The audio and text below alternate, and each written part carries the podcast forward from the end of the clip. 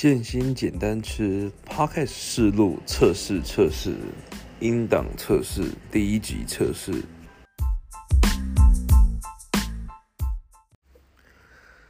再来是主要的内容，那建新简单吃的部分就是我平常在生活中去吃的那些东西，包含了早餐、午餐、晚餐吃的五十块的路边摊啦。或者是贵到像一个人要五千块的合食套餐、无菜单料理等等的，那我会在我的 podcast 里面跟大家好好来介绍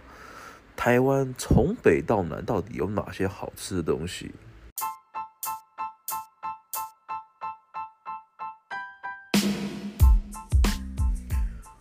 我是建新，